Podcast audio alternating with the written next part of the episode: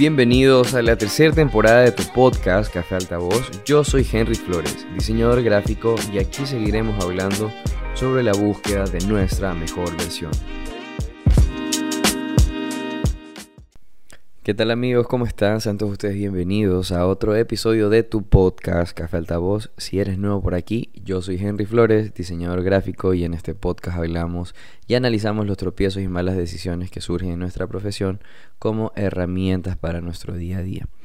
Eh, como saben, estamos en esta serie de pequeñas cápsulas que son cortitas de 20 a 25 minutos en las cuales hablamos temas de diseño específicamente, pero obviamente eh, analizamos y comparamos sobre todo todo esto que surge en nuestra profesión, en nuestro trabajo, con nuestra vida personal, porque considero y consideramos que está muy relacionado nuestra actitud, nuestra, nuestro estado de ánimo, nuestra salud mental, nuestra motivación, eh, con la forma en la cual desarrollamos los proyectos, cómo lo abordamos, cómo abordamos el proceso con nuestros clientes y cómo culminamos todos estos objetivos dentro de la comunicación. Así que bueno, hoy no es la excepción, tengo un tema, he estado pensando eh, muchas cosas y la verdad, les seré muy honesto, este va a ser un episodio súper raro, les quiero pedir disculpas porque de todos los episodios que he grabado, este es un episodio muy personal.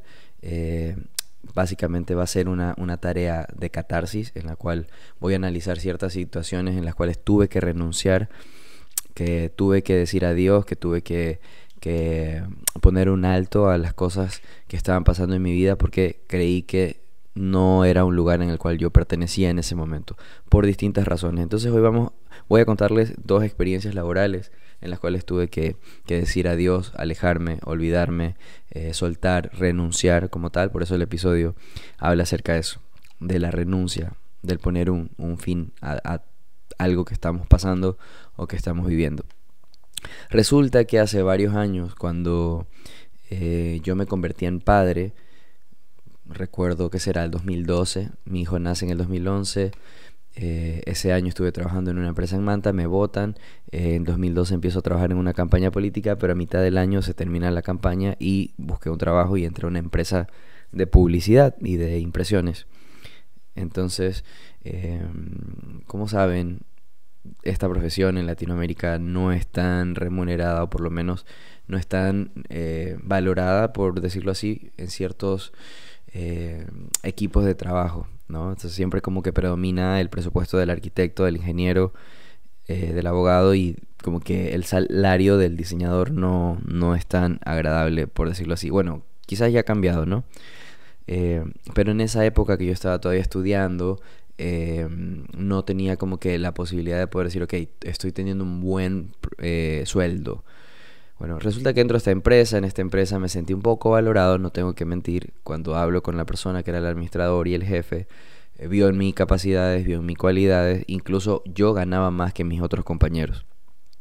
Los proyectos más grandes, los proyectos de branding para negocios, para almacenes grandes, sucursales, los cogía yo. Eh, entonces, como que tenía la confianza de mi jefe, por decirlo de alguna manera, eh, y me sentía valorado. Entonces también es importante como eso, ¿no? Me sentía valorado, pero también habían otras condiciones que no estaba dispuesto a tolerar. Una de ellas es que nunca tuve un contrato formal, legalmente nunca me afilió al Seguro Social, no tenía beneficio y como yo era papá, para mí era importante tener esos beneficios del Seguro Social porque si mi hijo se enfermaba o necesitaba algo, podría quizás acudir al, al hospital del Seguro Social para, no sé, un poco tener ese beneficio, ¿verdad? Entonces, como nunca lo tuve, gracias a Dios mi hijo ha sido un niño que casi nunca se enferma, realmente casi nunca se me ha enfermado, ni de chiquito ni ahora, no tiene alergias, es un niño súper sano en ese sentido. Eh, estoy muy agradecido con Dios por eso, es una bendición increíble. Pero una, un momento sí se enfermó un momento sí se enfermó y el clima laboral en esta empresa era muy pobre. Con pobre me refiero a que no no era la única persona que estaba inconforme con el sueldo, eh, sino que mis compañeros también, y ellos ganaban menos. O sea, en esa empresa los hacían trabajar hasta los sábados, incluso los domingos, y yo era el único que solo iba de lunes a viernes. ¿Me explico? Entonces sí tenía ciertos beneficios en comparación con mis compañeros, lo cual no me agradaba. Eh, pero también estaba consciente que yo tenía quizás un poco más de experiencia en ciertos proyectos y por ende como que tenía ciertas ciertos privilegios, ¿no? En comparación con mis compañeros.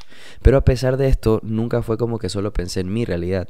Recuerdo que yo les incitaba y yo les decía, oiga, ¿sabes qué? Pero consigamos un abogado, eh, una persona que nos pueda capacitar, que nos, eh, no sé, nos dé información de qué mecanismos o qué movimientos debemos hacer para que el jefe nos ponga el contrato legal, pague a tiempo eh, toda la mensualidad porque se retrasaba en el pago, no pagaba como era, a veces no pagaba completo, regalaba con bonos, con productos. Bueno, era un caos realmente, pero mi necesidad por, por dinero, porque yo era padre y, no tenía muchas opciones acá.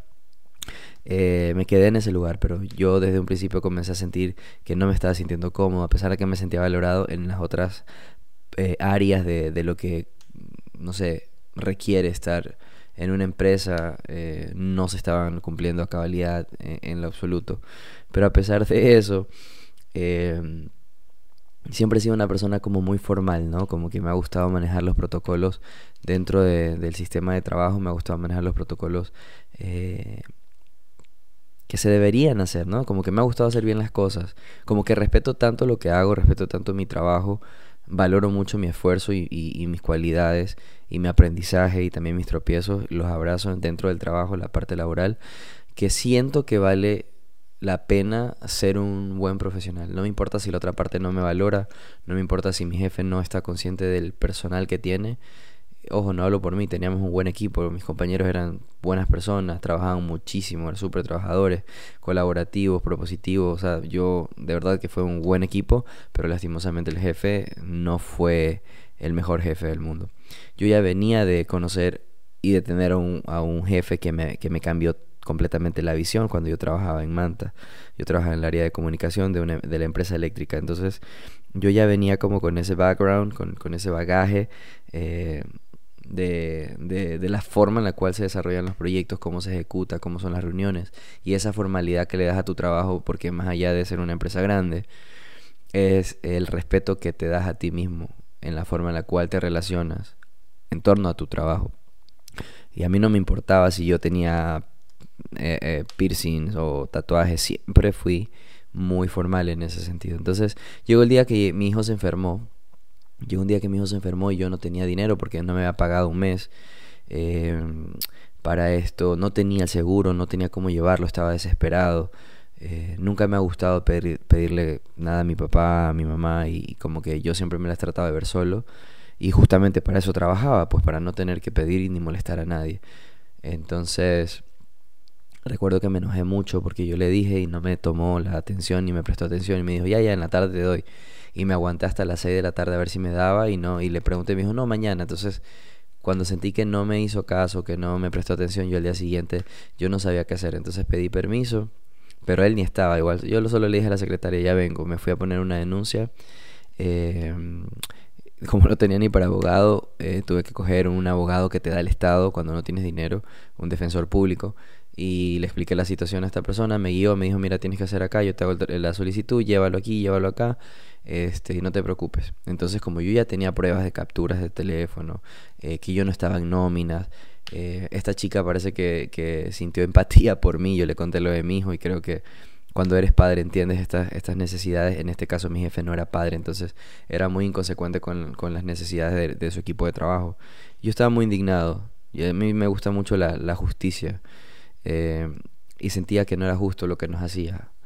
Y en ese momento estaba desesperado, entonces cogí, puse la denuncia, pedí que hicieran una auditoría y al día siguiente esa, la abogada, la defensora pública me ayudó.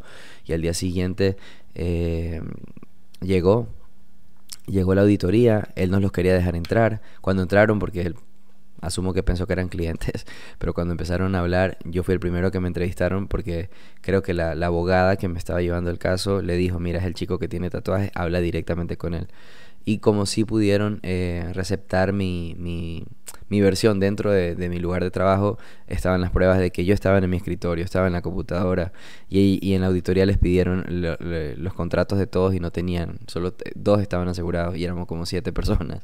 Entonces no fue un acto de mala fe, fue un acto de justicia, pero también fue un acto de, de autorreconocerme y de amor propio y decir, ok, no me siento cómodo en este lugar, no no es todo lo que, lo que yo quiero, no es lo que me merezco, eh, no es justo, así que de un, como sea me vas a tener que pagar eh, lo que me debes, porque la necesito, no es por orgullo, o sea, de verdad necesitaba el dinero, aunque se demoró eh, en llegar el dinero un mes, también cosa que me sorprendió, porque gané el juicio, gané, gané bien, me remuneraron por los meses que no estaba afiliado, y en ese momento, cuando se fueron los auditores, él me llamó pero yo ya tenía mi renuncia, pese a que no tenía contrato, yo llevé formalmente mi renuncia, la redacté, la imprimí, se la firmé y le dije, yo ya no quiero trabajar para tu empresa, me faltaste, me faltaste el respeto, confiaba en ti, creí que, esto era una empresa seria, pero veo que tú no eres un, un, buen jefe y yo no quiero estar en tu equipo de trabajo. Y él me supo decir, nunca olvidar, que él me dijo, espero que no te arrepientas, porque el sueldo que yo te pago nadie te va a pagar aquí en la ciudad y era verdad, o sea, lo que él me estaba pagando, nadie me pagaba, por eso yo estaba en esa empresa. Eh, pero aunque me estuviera pagando más que mis otros compañeros y lo que mejor me pagaban acá que otras empresas de publicidad, yo ya no podía seguir ahí, yo no me sentía cómodo. Hice hay algo que, que a veces me cuesta entender lo que quiero, pero es muy fácil detectar lo que no quiero. Entonces eh, dejé esa situación, le puse la renuncia, la verdad que fue muy, fue algo como de una manera, no sé, como formalismo, porque realmente no tenía ninguna trascendencia el papel que yo le mostré. Pero eh, lo hice, ¿no? Lo hice como tal, como un caballero. Yo siempre he sido, desde que era más joven, sigo siendo joven, pero desde que era chico de 22, 24 años, siempre he sido muy formal en la parte en la cual desarrollo mi proyecto o mi trabajo. Me lo tomo muy en serio, muy en serio y hasta el día de hoy creo que nadie puede decirme lo contrario soy muy respetuoso, soy, soy, o sea, soy muy cauteloso en la forma en la cual trato a mis clientes. Sé poner límites, sé poner distancias. Y me ha servido, me ha servido bastante. Entonces, este episodio, esta cápsula, habla un poco de eso, ¿no? De, que hay momentos en los cuales tenemos cosas que sí nos benefician y hay otras que no. Y otro de, estas historias que también me pasó, pero del lado opuesto, o sea, recibí muchas cosas positivas, muchas, pero no, no me sentía como, no era lo mío. Yo, eh, de la misma manera, como fui estudiante, cuando estaba en la universidad me convertí en padre, trabajaba, eh, era muy difícil trabajar, estudiar, entonces no me alcanzaba tanto el dinero y lo que hice fue meterme en el conservatorio de música porque no sé si lo he mencionado, creo que sí. Eh, me gusta mucho la música, soy melómano y sé tocar varios instrumentos a oído, pero me metí en el conservatorio para que me dieran media beca y poder pagar la mitad de lo que era la pensión de la universidad y esa otra mitad poder aprovecharla para cualquier gasto para mi hijo. Entonces siempre he sido muy trabajador, siempre he sido muy propositivo, siempre he sido muy enfocado en eso. Y recuerdo que mi profesor era un chileno y él desde que me vio en la audición me dijo, tienes potencial. Yo no tenía ni idea de lo que era tocar mi instrumento, en el conservatorio yo tocaba el contrabajo. El contrabajo es como que ustedes vieran un violín, de este que se pone aquí en, el hombro. Ese, ese violín, imagínense el del tamaño de una persona. Seguramente han visto una orquesta, alguien que toca parado ya. Un, como un, un violonchelo, pero grande, eso se llama un contrabajo. Entonces es un instrumento duro, es grave, como mi voz es gruesa, es grave. Eh, es, un instrumento potente, pero muy difícil de tocar porque no tiene trastes. Los trastes son como las delimitaciones que tiene la guitarra, eh, que hay, hay unas divisiones metálicas que hacen como unos cuadritos para saber dónde van los dedos. Bueno, el contrabajo no tiene eso, tú tienes que tener la precisión exacta para poner el dedo en el lugar exacto y hacer que suene la nota perfecta. Entonces, como yo soy muy perfeccionista, me iba súper bien ese instrumento. Y mi profesor se convirtió en mi amigo. Y él siempre me motivaba y me decía, Henry, tú tienes potencial, yo te voy a entrenar a ti.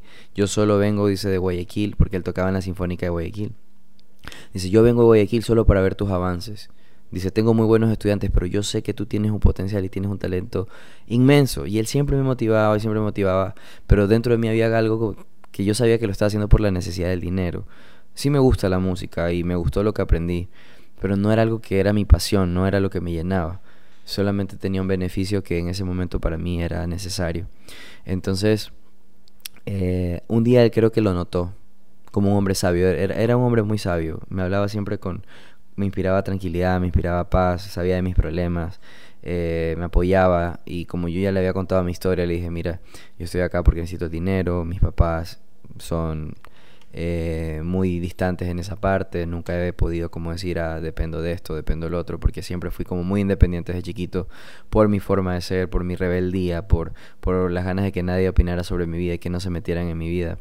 Eh, lo cual me trajo aprendizaje, me trajo enseñanzas, buenas decisiones, pero sobre todo muchos tropiezos, ¿no? ¿no? No puedo mentirles que esa fue una etapa muy conflictiva de mi vida porque no tenía una orientación ni, ni consejos, ni, ni alguien, ni un líder, ni un mentor que me guiara, entonces era prueba y error, prueba y error lo cual no se lo recomiendo a nadie. Si tú me estás escuchando, busca un mentor, escucha podcast, escríbele a alguien. Eh, no sé, es importante como que tener una ruta o un foco mucho más claro y no, no ir por la vida así eh, experimentando o probando porque te lastimas, te lastimas mucho y también lastimas a las personas. Y justamente ahorita me acordé que la semana pasada me escribió, eh, me escribió a, Instagram eh, una persona que, que escucha el podcast me dijo que se sintió identificado, así que voy a aprovechar para mandarte saludos, brother, si estás escuchando. Héctor Torres, gracias por escuchar el podcast, brother. Eh, fue bacanísimo este, leer tu mensaje porque estoy pasando un proceso de, sanación y de crecimiento y de edificación y de reconstrucción muy grande. Y en ese momento me encontraba un poco triste y bajón, así que tu mensaje me, me alegró la noche, brother, créeme. Gracias, gracias por escuchar el podcast. Bueno, regresando de nuevo a, la parte del conservatorio y lo que este señor ya me conocía, yo había creado un vínculo con él muy grande, lo respetaba bastante, lo respeto y lo recuerdo con, admiración. Era un hombre muy sabio, era un excelente músico, muy perfecto. Dentro de, lo que es la música clásica y los instrumentos de cuerda, existe una perfección eh, muy sublime, e, e, es muy cansado, e, es muy demandante. Mi personalidad se acoplaba a eso, pero mi alma no era feliz. Entonces un día él me dijo, no te veo contento, no te veo feliz, ¿qué te pasa? Y yo le dije, no, lo que pasa es que mi pasión es el diseño, yo quiero ser un buen diseñador, deseo y sueño tener buenos clientes, aunque ahorita no me, no me reconozcan, aunque no valoren mi trabajo, aunque no me paguen lo que creo merecer. Creo fielmente en mí, creo fielmente que, que yo voy a ser mejor, que, que, que voy a ser una persona que pueda mostrar, que pueda enseñar, voy a ser grande, voy a ser un buen diseñador. Siempre he tenido esa convicción, ¿saben? Eh, y me ha aferrado mucho a eso. creo que es bueno, quizás puede ser un poco tóxico la palabra aferrarse, pero, pero creo que hay cosas que uno sí debe aferrarse. Su pasión, creo que uno no, no debe perder la pasión. Y, bueno, y aquí ya vamos metiéndonos un poco más en mi parte personal. Eh, lo cual ya les pedí disculpas, pero, pero para mí es muy importante hablar este tipo de cosas porque me libera un poco y también me quita un gran peso de, mi vida y de mi corazón. Eh, como saben, he estado en terapia, ya algunos meses. He cambiado incluso de, terapia. Eh, ha sido difícil, el proceso ha sido duro. Si tú me estás escuchando y de repente sientes que nada tiene sentido, de repente hay una situación que te está agobiando y, y lo intentas, intentas, eh, no sé, haces ejercicio, escuchas música y no basta y no puedes dormir o puedes dormir pero todo el día estás cansado. Hay muchas señales que el cuerpo te da cuando no estás cómodo, no estás bien en un lugar. Eh, entonces es importante reconocerlas. Y yo ahorita no estaba reconociéndolas durante mucho tiempo, a pesar que estaba en terapia, me estaba tratando de, hacer la vista gorda a muchas cosas. Y, y bueno, para, para, no sé si es concluir o cerrarles la historia, pero para hacer un resumen, eh, acabo de terminar una relación que, que me ha marcado infinitamente, ha sido un, un encuentro con una persona maravillosa que que me enseñó lo, lo hermoso que se siente, que te amen, que te amen bien, que te den cariño, que te den tiempo de calidad, que te validen las emociones, que te acompañen. Pero al igual que estas historias que les cuento, que les conté de la empresa, que tuve que poner la renuncia y el conservatorio, creo que es de humanos equivocarnos y es de humanos eh, reconocer cuando no estamos bien en un lugar y, y cuando no estamos bien nosotros, no estamos conformes. Eh, me, pasó, me pasó, encontré una persona maravillosa. Estoy demasiado agradecido por porque esta persona estuvo en mi vida. Me llenó de amor de una forma tan genuina como nadie me ha dado amor. Y lo triste del asunto es que a pesar de que me dio el amor que siempre esperé, que siempre eh, buscaba, también encontré grietas dentro de mí, acompañado con la terapia, eh, me llegan como a lugares de mi niñez y de mi infancia y heridas, ¿no? Que tuve heridas de, abandono, heridas de humillación. Eh, han sido momentos duros, duros. Yo este episodio solo lo estoy haciendo por si alguien también está pasando un momento un poco duro, tenso, sombrío, oscuro. Que a veces hay que tomar decisiones, aunque nos duelan. Y hoy leí algo que las decisiones correctas también se sienten mal. Tomar una buena decisión también te hace llorar, también te hace sentir solo, te hace sentir vacío, te hace sentir triste, deprimido. Pero en el fondo estamos conscientes que es una decisión correcta. En mi caso ha sido la decisión más difícil de mi vida porque esta persona me enamoré y sé que esta persona está enamorada de mí. Eh, siento que la amo. Si estás escuchando esto, yo te amo.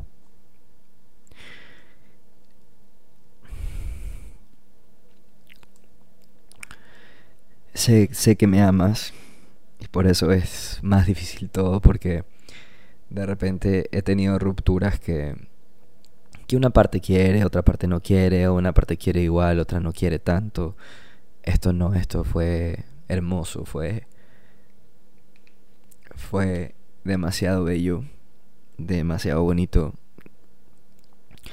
Y y al igual que en otros momentos de mi vida he tenido que poner renuncias y he tenido que, que alejarme, irme. Ahora lo estoy haciendo con el dolor de mi alma. Pero no porque no ame a esta persona, porque esta persona no me ame. Y por eso lo ha hecho tan difícil el proceso. Pero yo me he dado cuenta y entendí que tengo muchas heridas. Que al igual que la empresa que me valoraban y me pagaban más que mis compañeros, a pesar de que esta persona, que esta mujer me amó como nadie me ha amado, me dio toda la atención, hay cosas que tampoco me agradaban. Éramos muy, somos muy distintos. No sé si no somos compatibles o de repente también la edad. Puede ser. Ella también tiene que mejorar, tiene que crecer.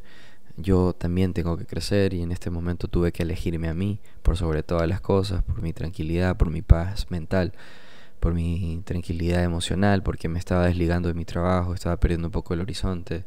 Me estaba sintiendo perdido, pero, pero creo que, debía hacerlo y que tomar esa decisión, a pesar de que se me parte el alma, porque eh, creo que fue la única mujer que le ha abierto mi corazón, mi, mi sentimiento, me ha mostrado vulnerable. Eh, ha sido un proceso de aprendizaje para ella como para mí los momentos más lindos que nunca pensé que viviría, lo viví con ella. Me regaló muchas cosas lindas y no, sé si estás escuchando esto, pero te lo dije que, que compartir mis días contigo fue un lujo y tu vida en mi vida fue un lujo y agradezco que me hayas permitido compartir contigo todo lo que me diste, tu amor, tu ternura, tu cariño, tu comprensión, tu validación, eh, tu propósito, tus ganas de luchar por esta relación, por intentarlo. Gracias, gracias. Yo solo te quiero prometer que por el amor que te tengo y por el amor que tú me tienes, yo necesito sanar y necesito crecer. Y sé que tú también y te prometo que lo voy a hacer. No sé qué pase con nosotros. No sé qué sea de nosotros, pero esto lo hago por amor por amor, porque no estoy en el 100, no estoy, no estoy preparado, no estoy disponible para, para nadie, no. Debo sanar muchas cosas, corregir, transformar, y este proceso me va a tardar, no va a ser rápido y también es doloroso. Solo quiero que sepas que lo hice en nombre del amor, porque creo que te mereces a alguien que te ame de la forma en la cual tú sabes amar, aunque tú sabes que nunca te, te faltó nada, porque te amé como creo que nadie te amó también. Entonces ambos tenemos eso. Es la primera vez que me alejo de alguien amando tanto y que me aman. Em, pero es parte de crecer. Y era necesario. Pero te amo con todo mi corazón. Disculpen amigos este podcast, súper random, súper emotivo. Ya me voy a despedir, solo quiero leer una carta que le hice a esta mujer que amo, pero que por ahora no es nuestro tiempo. Ok, esto, esto duele y cuesta, pero pero lo vamos a hacer y, y con eso terminamos el episodio. No me voy a despedir porque es duro. Gracias por escuchar el podcast. Si lo estás escuchando hasta acá, gracias. Disculpen eh, la intromisión de mi vida personal, pero como saben, todos los podcasts están relacionados con, con mi vida personal y, y, es una forma también de, de liberarme de todas las cosas que pasan dentro, porque es importante la sanidad, la sanidad emocional, la sanidad mental. Hoy en, leía que este mes es el mes de la salud mental de los hombres y nosotros los hombres nos reprimimos mucho y, y nos negamos a llorar y a mostrarnos vulnerables y, y por lo menos no sé en qué camino estés tú que me estás escuchando, pero hay que sanar, hay que soltar, hay que perdonarte, hay que perdonar a las personas, hay que crecer y, y en ese momento en el cual estemos bien, quizás podamos dar lo mejor de nosotros para una pareja. Por lo menos reconozco que no es mi mejor momento y por eso me alejo. Pero bueno, que tengan buena semana, leo esta carta y, y me despido. Estoy aprendiendo a mirar con calma hacia lo más profundo de mi ser. Estoy aprendiendo a contar las veces que fui feliz y no me di cuenta. Estoy aprendiendo a escribir mis miedos y a dejarlos ir. Te quiero agradecer por el amor genuino de tus actos. Gracias por el tiempo, por las noches, por las canciones, por la playa, por las cenas, por la comida. Créeme que hubiera deseado no marcharme jamás de tu lado. Llegué a amarte como nunca imaginé. Quise cuidar tu humanidad y darle el cariño que solo tú te mereces. Le diste alegría a mis días y sé que hicimos lo mejor que pudimos. Gracias por permitirme conocerte. Tenerte fue un lujo, del cual siempre estaré orgulloso y siempre recordaré. Tu amor y mi amor es de otro tiempo, de otro espacio, de otro planeta este presente y este ahora no nos pertenece. Alejarme es lo más doloroso que he hecho en toda mi vida. Estoy consciente de lo mucho que nos amamos. Por eso me duele el alma. Debo crecer y tú debes crecer, por respeto a nuestro amor. Ambos merecemos sanar, reconstruirnos, mejorar.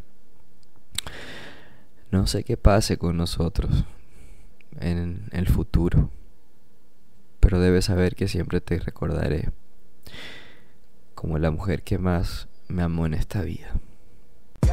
Si te gustó este tipo de contenido, puedes ayudarme a realizar muchos más comprando mi libro Formas, un libro de diseño gráfico y minimalismo. Me escribes en Instagram, arroba Henry slash bajo digital work y lo envío a cualquier parte de Latinoamérica.